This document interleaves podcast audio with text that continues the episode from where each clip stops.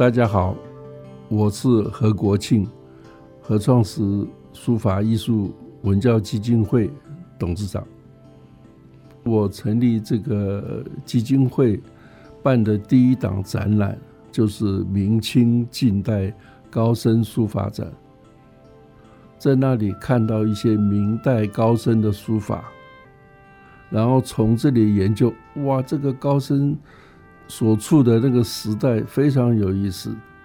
这里面这些高僧所接触跟知识分子的交流是非常多，而且思想也很开放，儒道释在他们都觉得都是合一的，都是一样的一个理念，是可以合作的。呃，可以交流的，就从他们开始认识其他的人，然后就发觉，哎，明代这个时代，特别晚明的时代，是很有意思的。譬如说，我们大家都知道，晚明影响最大是王阳明那个时代。那你读到王阳明的他的故事的时候，我想我们小时候都读过王阳明。呃，我当兵的时候还要读《传习录》，可是那时候读到最多只知道知行合一，其他就不知道了。怎么用他是什么人也不是很了解，这是大学者。可是你在读到他的，我记得我读到当年明月写的那本书，哦，王阳明原来他不是只有在农场悟道，当县官的时候他很会管理。治理土匪的时候，他也能够平定土匪。那更大的战争，譬如宁王叛变，他也可以处理。然后碰到人生最大的困难是平了宁王叛变了之后，这个正德皇帝下来，他还能够应付这些跟着皇帝下来这些虚索很多的这些太监，还有边军，哦。那他都能够处理，我觉得这个 EQ 太高了。我只能说，呃，明代是一个文化盛世。你所知道的昆曲，晚明那个时代，你所知道的小说《金瓶梅》，包括《西游记》《水浒传》的流行是在那个时代，因为印刷术的便宜。那你再想想，立马都来中国。还可以居留在北京，最后葬在北京，影响了那么大，几何原理的出来。我们现在都晓得宜兴茶壶、紫砂壶，哦，那个也是在那个时代产生的。包括现在在拍卖市场大家所重视的，那还有你想到东林党这些有理想的人，你想到还有什么袁崇焕。哦，熊廷弼，就觉得哇，这个时代这个可歌可泣的人物真不少，觉得你应该认识他们。那特别是，其实明明代人很开放的。我们最近在编这个我们的网站，写这个晚明的域外战争，外国人来侵略，有三次跟荷兰人打仗，也有跟这个倭寇的。也有跟缅甸打仗，还有跟英国打仗，而且这些战争都是地方官就解决了。那时候人家西洋的舰队已经很强，可是他们还是有办法能够最后打赢这个战争。那你就觉得哇，真是这个朝代是能人辈出。我特别喜欢的是那个时代的风气。你看那个三言两拍。就是拍案惊奇，我们不是《古文观止》啊，《今古奇观》那小说里面的很多故事，杜十娘怒沉百宝箱哦，什么，你就发觉那个时代对于男女的婚姻的自主，这个你的婚姻的改变，不会要求女生就是一定只有这个死结一样。什么二十四小，什么诗节四大，在那时候是很开放的时代，跟现代几乎是一样的观念。那以前李治他们主张的这些同心说，就是用发挥你的本心，现在都是这样子。当时是被当作异类，可是还是可以接受。所以我就觉得说，哇，假如说进入现代，那明代其实你要当做是在日本叫做近世，近代的近，世是世界的世，就近代的世界了。还有最重要一点，明代晚明的时候，明朝是世界的精品工厂，西洋人都要来中国买茶叶、买陶瓷、买我们的绸缎，还有买好多中国出产的东西。所以，欧洲发现了新大陆，美洲发现很多白银，包括日本也发现银矿。结果，全世界三分之一的白银都流到中国，跟中国买东西。中国的银本来没那么多，可是因为流了那么多银，所以中国变成银本位。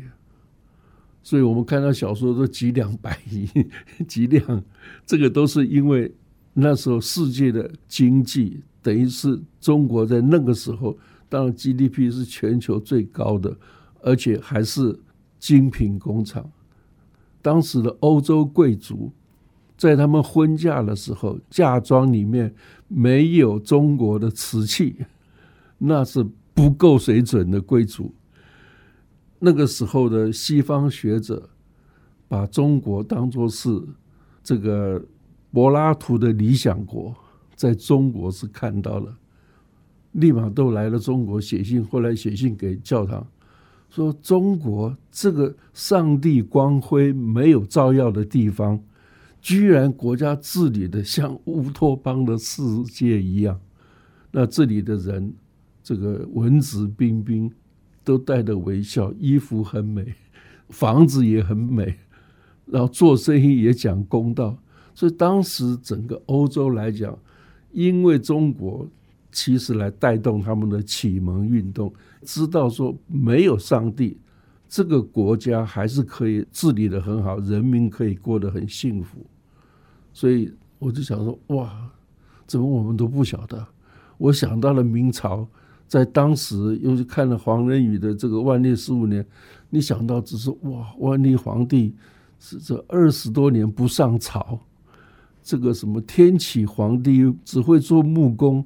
还宠幸魏忠贤，那崇祯皇帝这个皇帝简直是爱杀人，那么多 这个袁崇焕也杀哦，熊廷弼也杀，哇！你就觉得这个是什么什么皇帝啊？就觉得说这么差的皇帝，可是你又看到人，在你把皇帝搬开，我后来其实很想写，我们就说这个皇权不彰的时代，就是在明朝。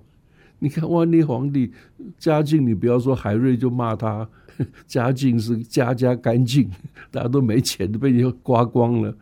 那万历皇帝那个大臣批评他说：“你为什么没上朝？我知道你生病啊，你的病叫做酒色财气。”哇，万历简直是！万历皇帝后来跟大臣讲：“你们不是高兴也要喝个酒吗？啊，你们家里不是好多小妾吗？”啊，你们房子不都很大吗？啊，你生气 不是也会处罚你的佣人吗？他说：“为什么你意思说你们可以，为什么我皇帝不行？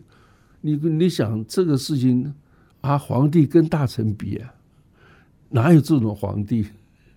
那我我是其实蛮蛮同情，在那个时候，万历皇帝最大的错误是矿税，派太监，人家说爱钱嘛。”所以派太监到各地去挖矿，因为其他的收入是交国库，但是地下挖矿的收入呢是属于皇室的，所以他就派了很多太监去各地挖矿。太监挖矿，那太监呢，他们就会到有钱人家说：“哎，你家的地下有矿，我们要来挖。” 那怎么办？那当然赶快要给钱了。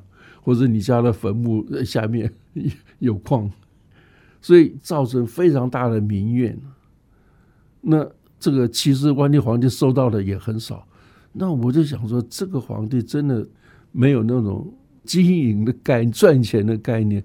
那大臣也应该想一想，说皇帝这么穷，他一年太监收到的钱，大概皇帝分到只有十分之一。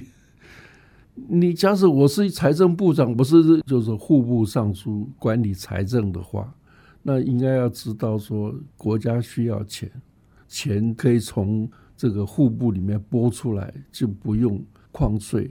不然他们一直在讲说要皇帝取消矿税，可是皇帝没办法，因为打仗要钱啊，不够都要皇帝出啊，所以我就可以说，那皇帝我们想办法给你这个钱。不用再派人出去了，这个就是我在最早看到明代的高僧寒山大师。寒山大师当时被贬到充军到岭南广东的时候，那时候也发生太监跟民众的冲突，闹得很严重，就是因为太监要抽那个他们去找珍珠，广东嘛，就是那个珍珠的产量，政府有规定。所以他们都超过他们的这个采珍珠的时间，造成很大的民怨，要冲突了。后来呢，这个寒山去解决，他就跟当时的这个总督说：“太监呢，因为他有责任额，你就包他的责任额就好了，这样子他们就可以交代了。那你就可以要求他只能在什么时候去采，那然后再跟太监讲，你这样子造成民怨。”叛乱一发生，你也交不了差。这个寒山用这样就解决了。那我想说，明朝这么多官员，那么像东林这些人，事事关心国事、家事、天下事，那难道你不关心皇帝都没钱？那因为我们也在整理一些明代的园林，那你想明代跟现在什么关系？你去苏州看看，那些园林都是。明代盖的，晚明盖的，那你就发现哦，我一整理起来，全是 全国各地都有好的园林，表示什么？大臣还不错嘛，每个大臣呢都不错。那我就想，为什么皇帝这么穷，大臣可以过这种好日子？那时候我们好好几个很有名的，到那个大臣家，然后还有我们有另外整理一个戏曲班，很多大臣家里都有养戏班子。怪不得千禧年的时候访问历史学者，假如你可以回到过去，你要回到哪里？就问到耶鲁大学石景谦教授，这个 Jonathan Spence，他说：“我想回到十六世纪的江南，就是晚明的江南，因为你想想在那个时候，第一个你可以到处去人家家去听戏，那庭园又很好，人家又招待你。”这个吃的很好，所以到处可以游玩。明代的皇帝跟大臣，跟清朝的皇帝比，清朝皇帝可以好几次下江南，康熙、乾隆哦，多舒服啊，多好啊！可是明朝皇帝万历皇帝没出过北京啊！你想想，一辈子被绑在这里，像正德皇帝，他有一次要出京，他那人是很。待不住的，就大臣跪在那个 那个天安门皇宫前面苦谏说不能离京，所以皇帝基本上明朝皇帝连出个京都不容易。那这个大臣呢，到处可以走，每次你到哪里当官了，你就可以去那里沿路游玩。所以汤显祖呢，他被贬到广东的徐闻县。就是靠近那个雷州半岛那里了，他就从南京一直走，一直走，沿路这样去玩，还跑到澳门去玩，所以经过澳门才到他的这个驻扎地，所以他在澳门看到这个西洋人，还写了好多诗，可能还碰到利玛窦，跟他有谈过，只是他不信利玛窦而已，所以他的《牡丹亭》里面就有写到那一段。说澳门很多这个珠宝什么都是要送到北京去的，就这样来批评皇帝这样子，所以你就想说哇，这个明朝的大臣日子真好过，可是，一改朝换代都没了。啊，我是想说，先从这个这些明朝一定要认识的人，这些人呢影响力是非常大，可惜他们在。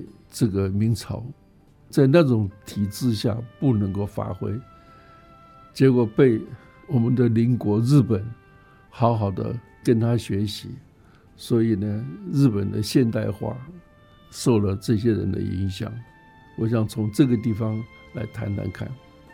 那我们从下一集开始，我们就要来呃跟大家分享一下能够影响日本的现代化的一些明朝人。